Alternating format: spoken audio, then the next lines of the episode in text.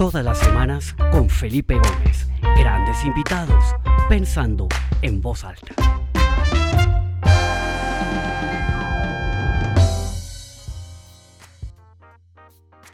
Bueno, muy buenas tardes para todos. Bienvenidos a esta nueva edición del programa Pensando en Voz Alta. Como siempre, todos los martes acá reunidos con un invitado, una invitada de alguna parte del mundo que nos acompañen con sus ideas, con sus ideas, con sus puntos de vista, con su buena energía, con su manera de ver todo esto que nos está pasando hoy particularmente eh, con la complejidad de todo lo que está pasando en Colombia. Eh, un abrazo grande a toda la familia, amigos que están allá.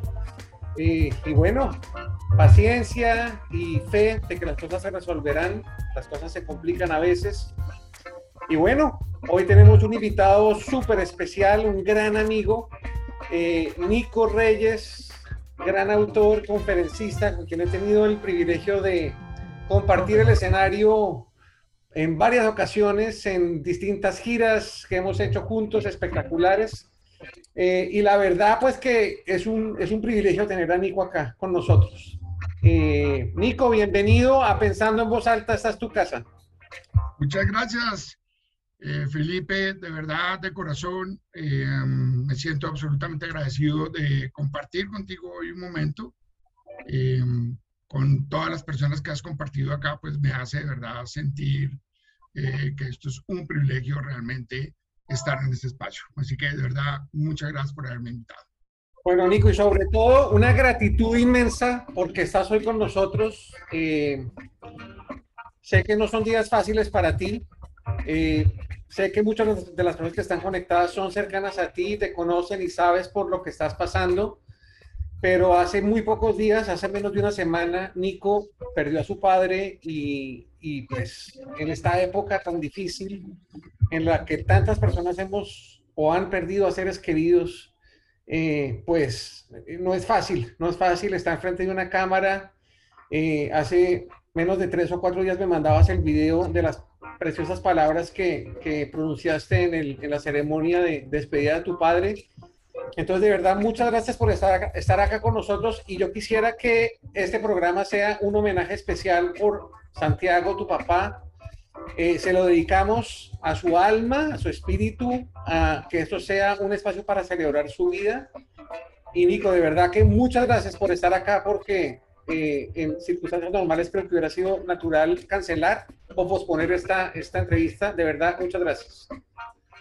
No, por el contrario, Pipe, gracias a ti. Eh, me diste la opción de cancelarla, eh, pero yo digamos que tengo una historia muy, muy linda, muy inspiradora de un gran cómico colombiano que mm, un día dio una conferencia pues para hacer a todo el mundo, o dio un espectáculo para hacer reír a todo el mundo. Cuando terminó la conferencia, le preguntaron que cuál había sido el día más difícil de su vida. Eh, o la conferencia más difícil, perdón, que había dictado en su vida. Y él dijo, esta. Le preguntaron, ¿y por qué? Y dijo, porque mi hijo murió ayer y la estoy haciendo para poder pagar el entierro de mi hijo. Eh, y entonces, pues eso es una muestra clara de, de, lo que es este arte, de lo que es esta profesión, a pesar de lo que nos esté pasando, a nosotros nos toca lavarnos la cara y estar aquí, estar presente eh, en el momento y poderse uno despojar de la realidad que está viviendo. Yo particularmente, por ejemplo, un día tuve un día en el cual estaba haciendo una planeación estratégica con una compañía con 100 personas y en la mitad de la planeación estratégica a las 2 de la tarde, digan ustedes, yo estaba en Medellín, me entró un mensaje de WhatsApp que decía, acaba de morir Alberto Meléndez, que probablemente era mi segundo papá. Y yo tuve que terminar de dictar esa conferencia, esa, esa planeación estratégica, de hacer el ejercicio con, eran no sé cuántos cacaos, pues, en, eh, del grupo GEA, y era muy difícil terminarla y tuve que estar cuatro horas con ese dolor en el alma allá adentro. Así que, pues, no, esto es, esto es una muestra de que, pues, la vida tiene que seguir eh, y, y, agradezco mucho que me hayas dado la oportunidad de cancelarla, pero acá estoy y aquí estoy para que podamos hablar de cosas que contribuyan para los demás.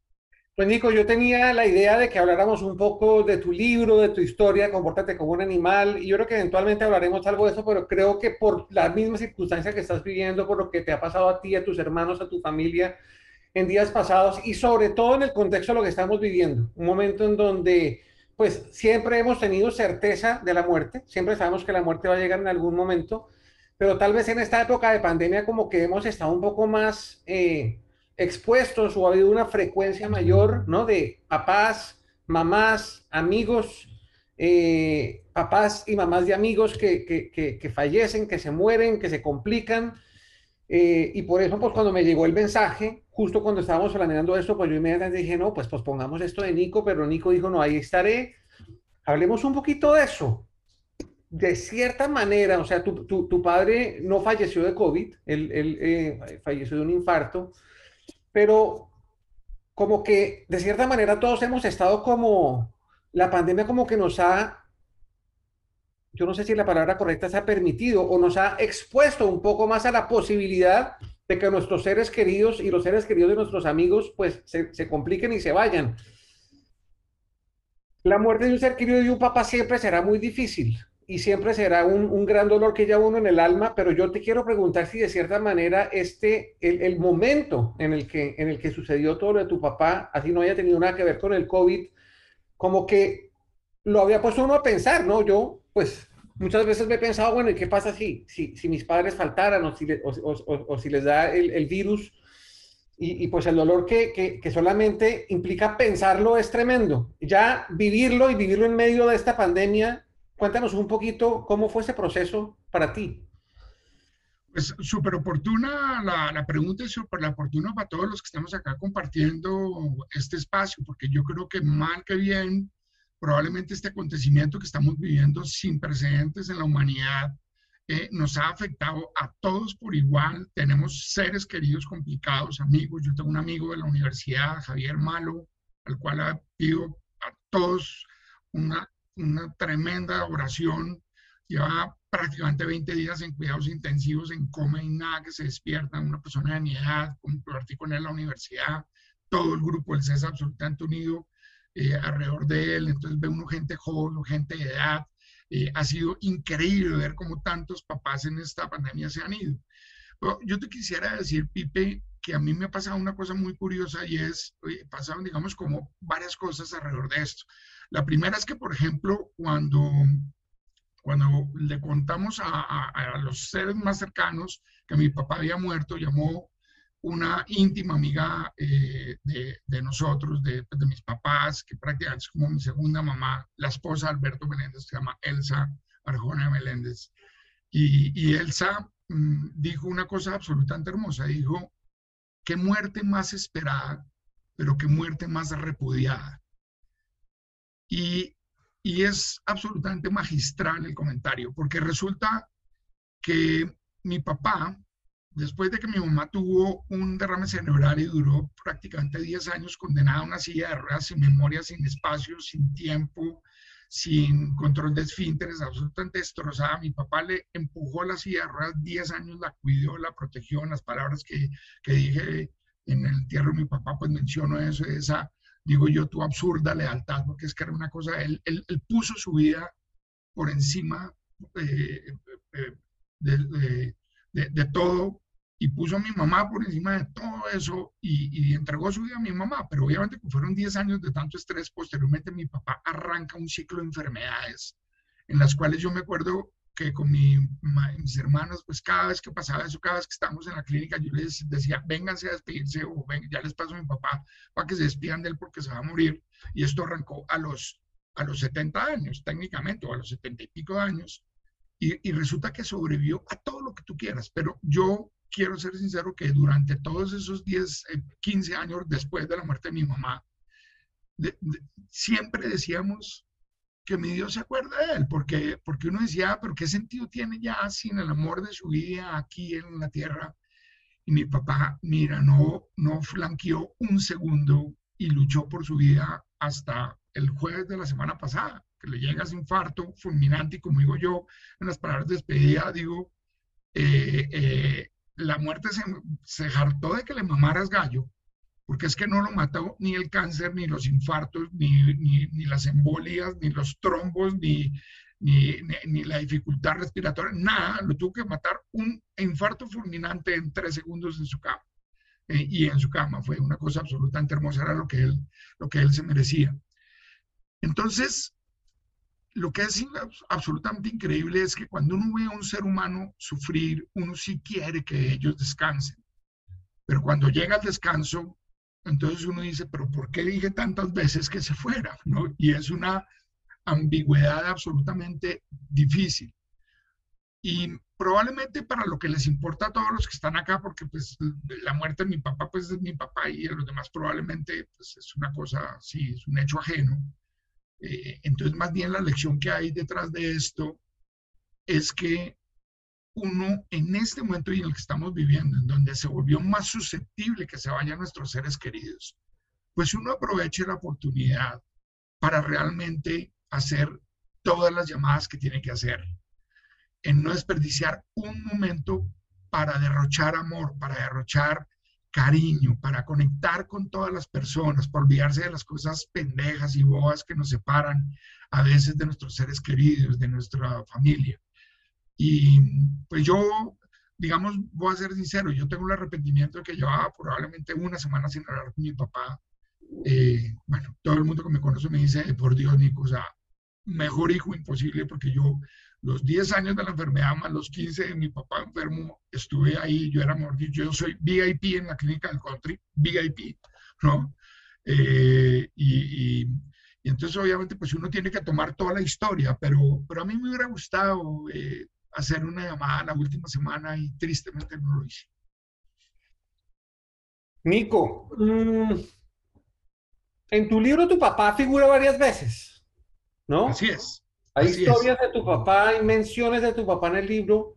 ¿Por qué no nos cuentas un poquito qué rol jugó tu padre en tu carrera y particularmente en, en, en, en la creación, en la escritura de este libro, que además, eh, hablemoslo a calzón quitado, ha sido el libro, tengo entendido, más vendido en su categoría de la editorial, tremenda editorial además, Penguin Random House. Entonces, eh, pues primero que nada, felicitaciones, pero cuéntenos un poco cuáles son esos hilos que tu papá jaló ahí detrás para inspirar, para apoyar, para, para ser, digamos, de cierta manera, co-creador de esa obra tuya. Y cuéntanos un poquito algunas de las apariciones que tiene tu padre en ese texto tan espectacular. Ay, qué, linda, qué linda pregunta, eh, Pipe. Primero que todo, quisiera decir que hay un elemento absolutamente extraordinario, es que mi papá era un tipo de una cultura y de una capacidad de lectura absolutamente arrolladora y alucinante. mi papá se empujaba técnicamente eh, seis libros al mes. Era una vaina absolutamente increíble lo que leyó toda su vida. La biblioteca que la estamos desarmando ahorita es una biblioteca de miles de ejemplares, absolutamente increíble. Y esto es importante mencionarlo porque resulta que el primer revisor de estilo del libro fue mi papá. Es decir, la primera persona con la cual yo compartí el libro fue con mi papá. Pues un tipo que había leído a Dostoyevsky, ¿no? A, los grandes eh, eh, eh, autores, pues uno pasarle un libro, ¿no? De Nicolás Reyes Franceritos, Colombia, pues yo decía, no, me va a acabar. Y eventualmente en la primera revisión de estilo me acabó y fue muy sincero conmigo y me dijo una serie de cosas que me parecieron absolutamente espectaculares. Me dijo cuando estaba siendo arrogante, me, estaba, me, mencionó cuando eh, había pasado la línea ya de contar demasiadas cosas personales y tenía que alejarme. Un, consultor, pues, mejor dicho, que él hubiera descubierto eso si hubiera eh, eh, realizado profesionalmente en su vida en ese sentido, porque realmente tuvo la capacidad de poder aconsejarme de una manera absolutamente extraordinaria. Y cuando se leyó ya la versión del libro final, cuando ya lo había revisado el editor de Penguin Random, ha hecho la corrección de estilo, me acuerdo, eh, esa llamada de mi papá, hermosa, que me dijo, qué libro tan extraordinario, Nico. Qué libro tan extraordinario. Es un libro de vida, de negocios. Es un libro que le va a servir a mucha gente. Entonces, pues que un tipo de esa cultura le diga a uno eso, realmente wow. O sea, para mí fue un espaldarazo en la vida increíble, él fue parte de eso, espectacular. Ya yendo al punto que me preguntas, digamos, porque esa fue una primera parte en la cual comento que mi papá hizo parte de la salida de este mi primer libro, porque yo voy a terminar escribiendo cinco, ya me llamaron de Penguin Random a decirme, dado el éxito del sello Conecta, que es, este es el libro más vendido del sello Conecta de Penguin Random, que es el sello de management y liderazgo en la época de pandemia. Y el tipo me dijo, esto es, eh, o sea, el editor me dice, esto es sin precedentes porque en la época de pandemia, ¿qué ha pasado esto? Entonces ya vamos para el segundo libro. Así que en este primer libro mi papá pudo intervenir, ya eh, leerán El cielo el segundo. Y, y entonces em, mi papá aparece, te voy a contar dos partes porque aparece mucho, pero mi papá aparece en dos partes muy importantes. Hay un, hay un primera parte en el cual yo hablo, que es en el capítulo del águila, en el cual hablo acerca de la autoconfianza. Y hablo de esa importancia de uno no solo tener las capacidades y las habilidades, sino de creerse capaz de poder realmente lograr lo que tiene que lograr. Y entonces yo ahí hablo particularmente de una cosa que para más todos los que estamos oyendo acá es absolutamente crítico e importante, y es el realmente uno estar en la materia correcta en su vida. El lograr uno realmente ponerse en el lugar donde va a poder sacar todo lo que tiene por dentro en sus talentos, sus capacidades, sus virtudes y habilidades y ponerlas al servicio de su vida y al ponerlas al servicio de la humanidad. Y mi papá aparece en ese, en ese capítulo fundamentalmente porque mi papá le pasó precisamente que en su vida lo pusieron en la materia incorrecta. Y lo pusieron en la materia incorrecta porque él pues pertenecía a una familia muy tradicional, una familia que, por ejemplo, cuando mi papá se graduó, eh, eh, lo, pues técnicamente sus abuelitos, mis abuelitos, pero no sus papás lo obligaron a irse a MIT en el año 1950, sin hablar inglés, a estudiar a MIT. Entonces, pues él se fue, obviamente duró 13 periodos, 13 años creo, eh, y termina volviéndose porque pues eso en ese momento era anacrónico, hoy en día sí, pero eh, en otras épocas no. Entonces mi papá se, se, se, devuelve, estudia eh, arquitectura y mis abuelitos nunca en la vida lo dejaron trabajar en una empresa. Le dijeron que, y ahí lo menciono en el libro, es una cosa que es absolutamente increíble. Trabajar en una empresa era algo denigrante. O sea, ser empleado era denigrante en la época en la que mi papá se graduó. Y mis abuelitos le dijeron, no, tú vas a ser un empresario. Y le dieron la plata necesaria para que fuera un empresario en herencia y en apoyo. Es más, mis abuelitos sacaban plata y le daban para que él hiciera sus propios edificios. Y resulta que mi papá no era un empresario. Mi papá no tenía alma empresario. Y eh, por el contrario, él lo que nació probablemente era para ser parte de, de una gran empresa en donde si a él lo ponen la parte de diseño, pues la hubiera sacado al estadio, hubiera sido profundamente exitoso. Entonces yo para propósito de elección de, digamos, de compartir esta, esta enseñanza con todo el mundo, lo que digo es que ahí viene un gran pensamiento y yo sé que tú te vas a conectar con esto, Pipe, porque también como yo estuviste en el mundo empresarial. Entonces, imagínate que yo duré 25 años en el mundo empresarial, 18 de ellos en el mundo en Microsoft porque yo viendo a mi papá como empresario, yo creí que ser empresario era muy difícil y que además era un fracaso y que los empresarios eran unos fracasados y que eso, y fracasados digo porque es muy difícil ser exitoso como empresario. Entonces, pues me abandoné al, al, al mundo corporativo y resulta que hace siete años, fruto de una crisis tremenda, tuve la capacidad de empujar mi vaca, léanse el libro, empujé mi vaca al precipicio, de la cual vivía, que era ese sueldo de Microsoft que me hacía mantener una zona de confort absolutamente extraordinaria. Le digo a Chris, ¿estás dispuesta a comer lentejas cinco años? Y me dice, sí, no tiene idea que son como 15, pero no le digan, por favor, que vamos a comer lentejas.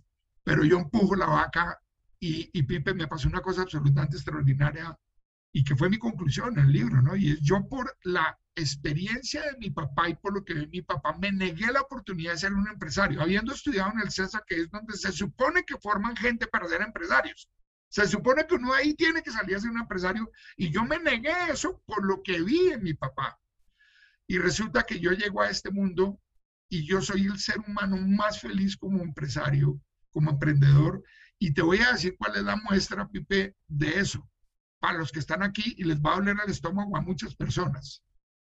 Si tú me preguntas, y esto lo vas a entender perfectamente, yo de qué voy a vivir en junio, te tengo que responder que no tengo ni idea. Porque ese es el emprendedor. El emprendedor no sabe de qué vive en un mes. Porque todo viene es con el camino, y sobre todo en nuestro mundo, lo que nosotros estamos haciendo con el mundo consultor. Y la gente dice, pero usted cómo puede vivir con esa incertidumbre? Y digo, pues porque descubrí que soy emprendedor por esencia. Y digo yo técnicamente en el libro, una frase hermosa, no sé si lo va a recordar exacta, pero digo, la lección que me dejó esto a mí en la vida es que tú no puedes permitir que las cicatrices del pasado no te permitan explorar lo que tú realmente eres en tu vida hacia adelante.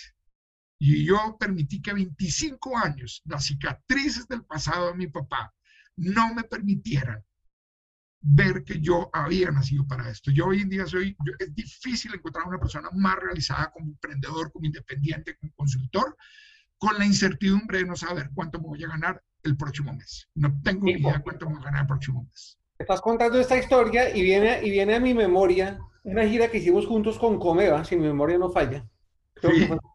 Y estábamos... ¿Dónde era eso? Yo creo que eso era como en... No, sé que si en Valledupar o en Cincelejo, estábamos para allá, ¿no? Y yo me acuerdo que tú estabas por dar ese paso, porque yo lo había dado hace unos años. Sí. Y me acuerdo que decías, Felipe, pero es que uno cómo, se, uno cómo deja ir ese cheque de la multinacional y no sé qué. Yo le decía, Nico, hágale. ¿Te acuerdas o no? Creo, completamente, completamente. Entonces, y con Juan Pablo Neira también tuve esta conversación. Fue una cosa absolutamente increíble. Claro, entonces tú haces ese paso te empieza a ir muy bien, no solamente con las conferencias, sino con eh, eh, cosas de consultoría, el, el, libro que ha sido realmente espectacular. Mirando en retrospectiva desde ese día que estábamos en ese hotel en Cincelejo, donde fuera, no me acuerdo, era por ahí en esa zona, eh, me acuerdo que hacía un calor infernal. ¿Cuál es el, el, aftermath de eso? ¿Cuál es, la, cuál es el... ¿Cuál es el, si hacemos el corte y tomamos la foto hoy, ¿no? Mirando la retrospectiva de ese momento, ¿qué podrías compartir con los que estamos aquí conectados? Capítulo de los que más amo del libro que se llama La jaula de oro. Ok.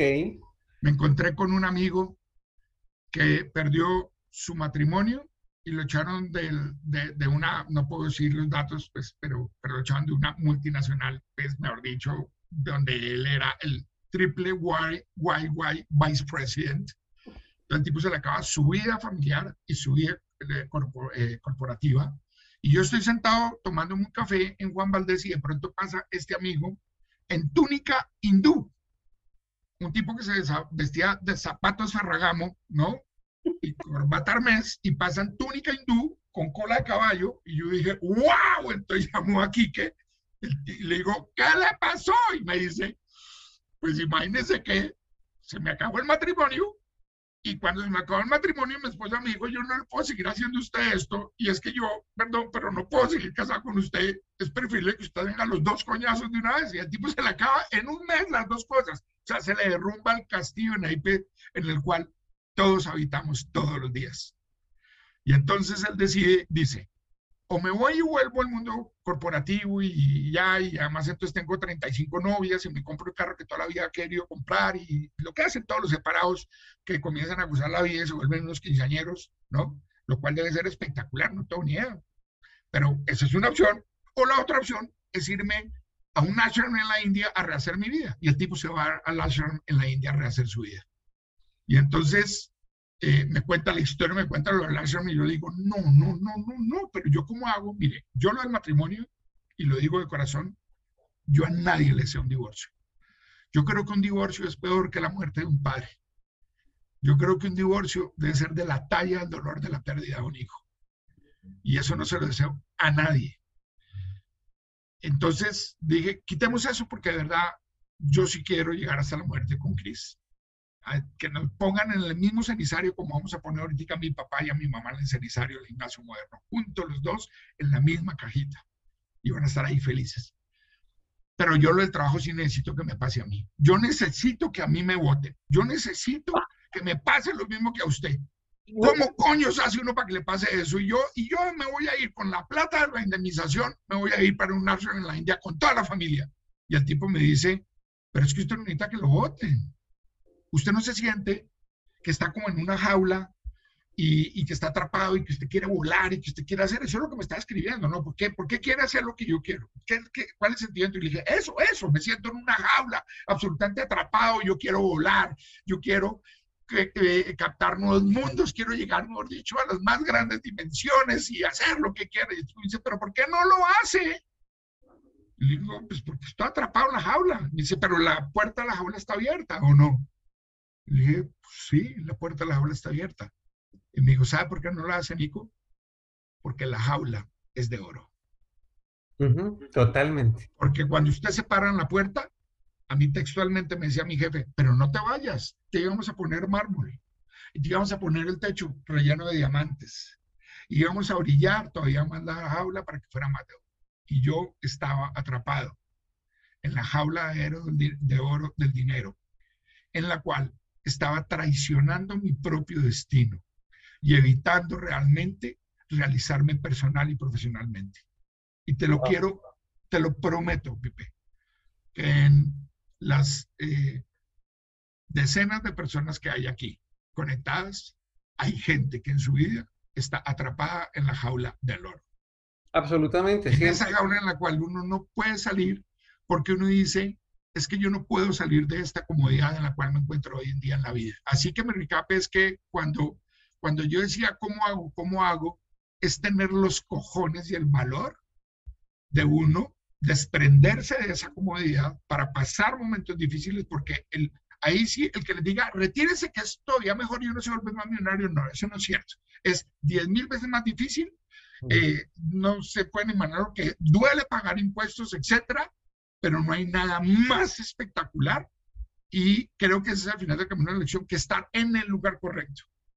Porque para uno ser eh, ejecutivo de una compañía, mi hermano, por ejemplo, creo que es un tipo absolutamente feliz y realizado en, en Nestlé, lleva treinta y pico de años, pero, pero hay otros que nacimos para esto. Y yo creo que una de las grandes lecciones que trae el libro Compórtate como animal es asegurarte que tú estás en la jaula, eh, perdón, en la materia correcta, que no te dejas atrapar por la jaula de oro, para poner tus talentos al servicio de tu vida y al servicio de la humanidad.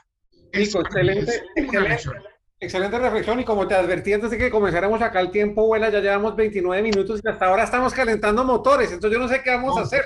Seguir, seguir, seguir, que eso no pasa nada, eso sigue uno. Pero Nico, acá hay una cosa y, vamos gravitando un poquito hacia el libro porque yo creo que acá eh, este es un mensaje que le, que le, llega yo creo que al, al directo al, a la mente y al alma muchas personas que están escuchando y que escucharán esto en, en la versión que queda grabada en el portal más adelante. porque no una vez uno es capaz de darse cuenta que esa puerta de la jaula de oro está abierta y que eventualmente lo único que uno, tiene que hacer es como un pajarito que aprende a volar, que es simplemente dar el salto, abrir las alas y, lanzarse al vacío, como lo digo yo también en mi, conferencia de actitud cuáles son esos, pues no vamos a hablar acá de todo el libro, pero cuáles serían esos tres comportamientos de animal que podemos personificar, que podemos asumir en ese momento para que ese vuelo sea mucho mejor. ¿Por qué no hablamos un poquitico de eso? Ah, extraordinario. Mira, yo creo que uno lo podría eh, resumir, digamos, como en los cuatro ejes principales que hay del libro, que además en cada uno hay un animal que, que, que es precisamente la personificación. El primero es que si tú estás metido en esa jaula de oro y tú dices yo quiero salir de la jaula de oro, pero tú no tienes una visión memorable de dónde quieres llegar como pájaro a volar, y tu objetivo es solo salir de la caja, de la jaula de oro, te prometo que lo que te va a pasar es que te vas a caer, pero en vacío contra el piso. Porque los únicos que vuelan saliendo de la jaula de oro son los que tienen visiones memorables, robustas, poderosas y transformadoras. Y ese es el primer gran capítulo del libro y es que para uno hacerse seleccionable dentro de la jungla de la vida y el trabajo, uno tiene que realmente tener la capacidad de proyectarse, pero proyectarse con algo que te haga transformar. Y por eso es muy relevante este concepto que lo inicio de hecho con, con, la historia de la oruga, que un pájaro le dice que no va a ser capaz de llegar a la cima del árbol porque, no, porque camina muy despacio y la oruga le dice gracias. Y cuando se va y vuelve el pájaro, descubre que la oruga se convirtió en mariposa y pudo llegar a la cima del árbol. Y ahí viene una primera lección absolutamente hermosa. Cuando tú salgas de la jaula de oro y quieras hacer un vuelo extraordinario, tienes que tener absolutamente claro dos cosas. Uno, que tengas que llegar a un lugar que te exija transformación. Si tú te quieres salir de la jaula de oro para hacer el mismo y hacer lo mismo, eso no vale la pena. Quedas en la jaula de oro, no sea pendejo. Claro, ahí tiene el piso de mármol y el de diamantes. ah, pues sí, más bien amenace para que le pongan más diamantes. Pero si tú te vas a salir, ponte un objetivo que digas, wow, me tengo que transformar, tengo que ser un ser humano diferente. Y entonces ahí vas a convertirte de oruga a, a mariposa. El segundo elemento es que tú, si sabes a dónde quieres llegar y sabes en qué te tienes que transformar, entonces tienes que tener absolutamente claro cuáles son esas habilidades que tienes que formar para poderte transformar en lo que te tienes que transformar. O sea, hay gente que, eh, por ejemplo, una persona que diga, es que yo quiero volverme empresario independiente. Bueno, y tienes la habilidad de tener la compostura, la resiliencia de entender que no vas a saber de qué vas a vivir en los próximos meses. No, no puedo, yo no puedo vivir con eso. Bueno, entonces hay dos opciones, o la formas o quédate en la jaula de oro. Entonces, ese es un primer elemento, visión memorable, robusta, poderosa y transformadora. Segunda, reinvención en el éxito, que conecta además con la jaula. ¿Y por qué razón? Porque es que la gente que cambia de vida y cambia de procesos y cambia de estatus, cambia cuando comienza a decaer, cuando comienza a entrar en el fracaso, cuando comienza a estar harto en el trabajo, cuando pierde la pasión, cuando pierde el amor, cuando ya no es bueno laboralmente. Entonces el segundo gran concepto del libro es reinvención, pero ojo con esta palabra clave, en el éxito. ¿Y cuál es el animal ahí que se relaciona con ese? Este, ahí hay tres animales, pero digamos que para mí el que más me gusta es el tiburón, porque el tiburón habla fundamentalmente de cómo uno habita en una piscina negra de cuatro paredes sin salida, de la cual uno cree que jamás en la vida va a lograr salir. ¿sí? Y entonces, eh, la historia, para que no se les dañe a todos, es una historia donde unos pescadores, para que los pescados no se mueran dentro de esa piscina negra, que es la piscina de la desmotivación, de la depresión, de la tristeza, de la desolación que muchos estamos sintiendo, lo que hacen es que para que los pescados sigan vivos y los puedan vender bien vigorosos en el puerto, meten un tiburón dentro de la piscina. Entonces, pues, los pescados muertos del curillo que se los coma el tiburón nadan y ese vigor hace que sean unos pescados frescos. Entonces, la gran pregunta que hago yo en esa lección es, hay dos grandes preguntas. ¿Cuáles han sido, tus piscinas negras en las cuales has habitado, que son además la fuente de reinvención y reimaginación más extraordinaria que tenemos los seres humanos? Las crisis. No hay nada más hermoso que una crisis. Las personas que no han vivido crisis siguen siendo los mismos, no están preparados para vivir lo que es la vida, que es cada vez más difícil. Y la segunda pregunta es, ¿has tenido o no has tenido la capacidad de meter un tiburón en tu vida? Alias, mundo corporativo, lenguaje microsoftiano, es, tiene la capacidad de autorretarte y autogestionarte. Porque la mayoría de la gente que se reinventa o que tiene procesos de transformación es porque los demás los empujan a la transformación. La gente extraordinaria no espera a que nadie los empuje a la reinvención o a la transformación. Ellos solos tienen la, la capacidad de autorretarse, de autodesafiarse y autogestionarse. Y resulta que ahí es donde producen grandes personalidades.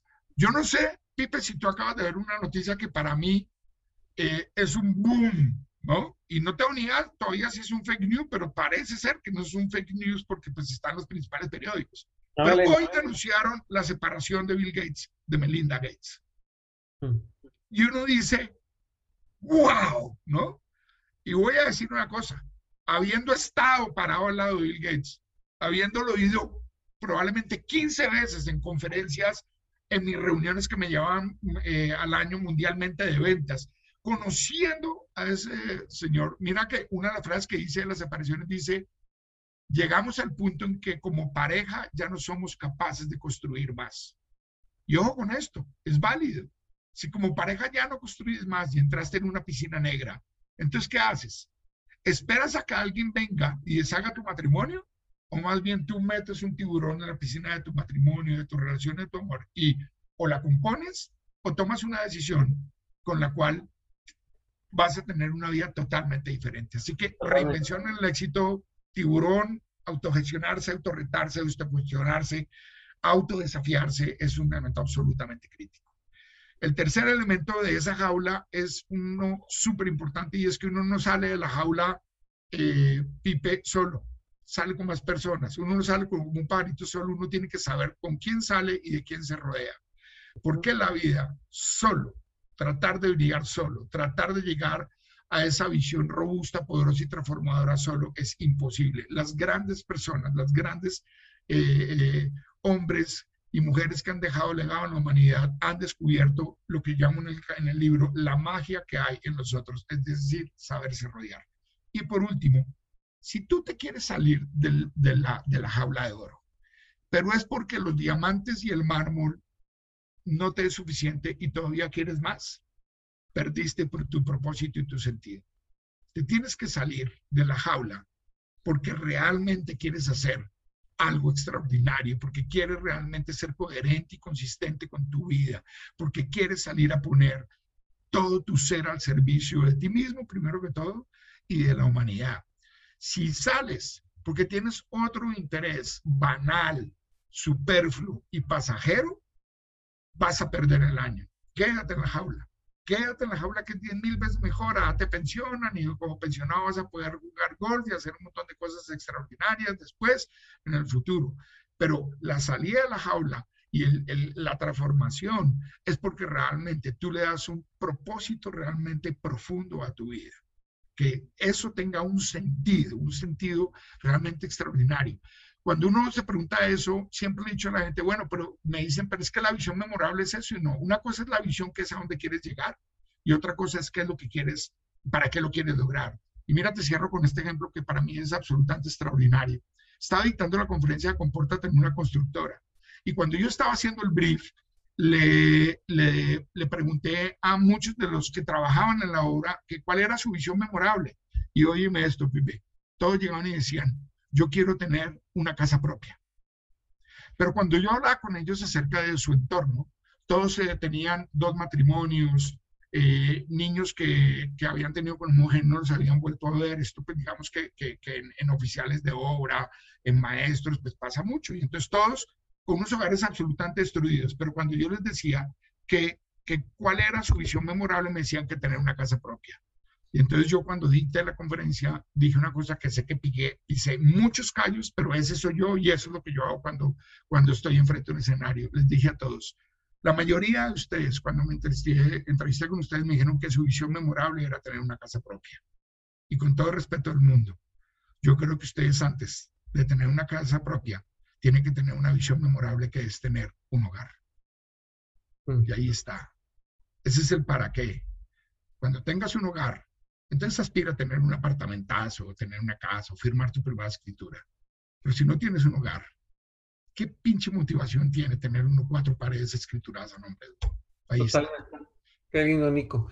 Pues la verdad, el libro es fascinante. Eh, se lo recomiendo a todos. Está en Amazon, en todas las plataformas digitales. Es espectacular. Además que a mí me llama mucho la atención y es que los animales en la literatura están muy presentes en la literatura infantil. Yo me acuerdo creciendo, ¿no? Caperucita Roja y el Lobo y los tres cerditos, la liebre y la tortuga y todas las fábulas son con animales y uno con los animales va empezando a entender las cosas importantes en la vida. Pero luego la literatura, en la medida que crecemos, los animales se desaparecen y ya no vuelven a aparecer los animales, sino que somos solo seres humanos que peleamos y entramos en conflicto y nos queremos y nos amamos, pero, pero los animales prácticamente desaparecen de la literatura.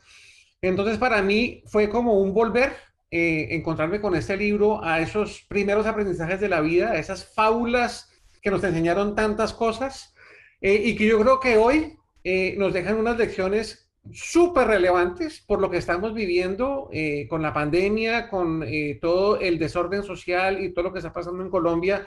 Creo que hay unas lecciones absolutamente importantes en este libro, pero por encima de todo eso, creo que este libro es un gran homenaje eh, a, tu padre, Nico, que en paz descanse. Eh, te ha acompañado en mis oraciones y, hemos, estamos lejos de, físicamente, pero te ha acompañado eh, estos días difíciles. yo estoy seguro que él desde donde está está mirando con mucho orgullo esta entrevista y está diciendo, ah, este chino mío espectacular, míralo ahí hablando de, de sus animales y de su rollo. Entonces, eh, yo me uno a, esa, a ese sentimiento de, orgullo de que está haciendo tu padre en este momento. y te agradezco muchísimo por estar acá hoy, en este día, como, como lo comentamos, difícil para ti. han pasado tan solo unas horas desde que despediste a tu padre. Eh, aprecio muchísimo esto, las reflexiones que nos has dado, no solamente sobre el libro, sino sobre esa importancia de, de, de, todo lo que significó la, la, la, muerte de tu papá para ti y, y esas eh, cosas em, que te quedaron como lección, esas palabras que diste en, en, su despedida, en donde no hablaste de sus, de sus bondades y de sus virtudes y de sus, y de sus cosas buenas, sino hablaste de sus defectos, me pareció espectacular. Entonces, pues desde la distancia te mando un gran abrazo, Nico, y, antes de hacerte el micrófono para que te despidas, simplemente agradecerle a toda la gente que se conectó hoy. Eh, espectacular volverlos a ver, a los que se conectaron por primera vez, bienvenidos. Esta es su casa todos los martes a las 12 del día hora de Colombia, Perú, México, una de la tarde hora del este, 7 de la noche hora de Madrid. Nos reunimos acá a pensar eh, hoy, además, estoy muy feliz porque estoy estrenando el nuevo tema musical del programa que compuso nuestro gran amigo Miki de Narváez. Entonces, voy a ponerlo así bien pasito mientras tú te despides y luego le subimos el volumen para que todo el mundo lo escuche bien. De nuevo, muchas gracias. Nos vemos la semana entrante. Este video quedará grabado y publicado en la página www.pensandoenvozalta.com esta tarde, al igual que la inscripción para el programa de la semana entrante. Gracias, Nico. Te cedo la palabra y ha sido un gusto conversar contigo y tenerte en Pensando en Voz Alta. No, Pipe, por el contrario, qué honor. Yo sé que usted acá ha tenido ministros extranjeros, unos manes de unas ligas, pero absolutamente extraordinarias.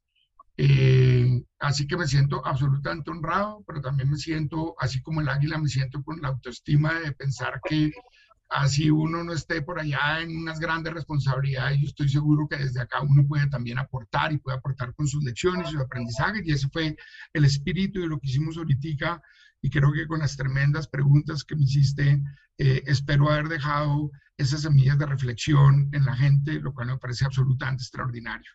Ahí veo en el chat que hay gente que pregunta que por dónde me puede contactar, facilísimo, nicolarreyes.com.co y ahí abajo hay un WhatsApp, hay un sitio para el mensaje, todo está ahí disponible para que me puedan contactar.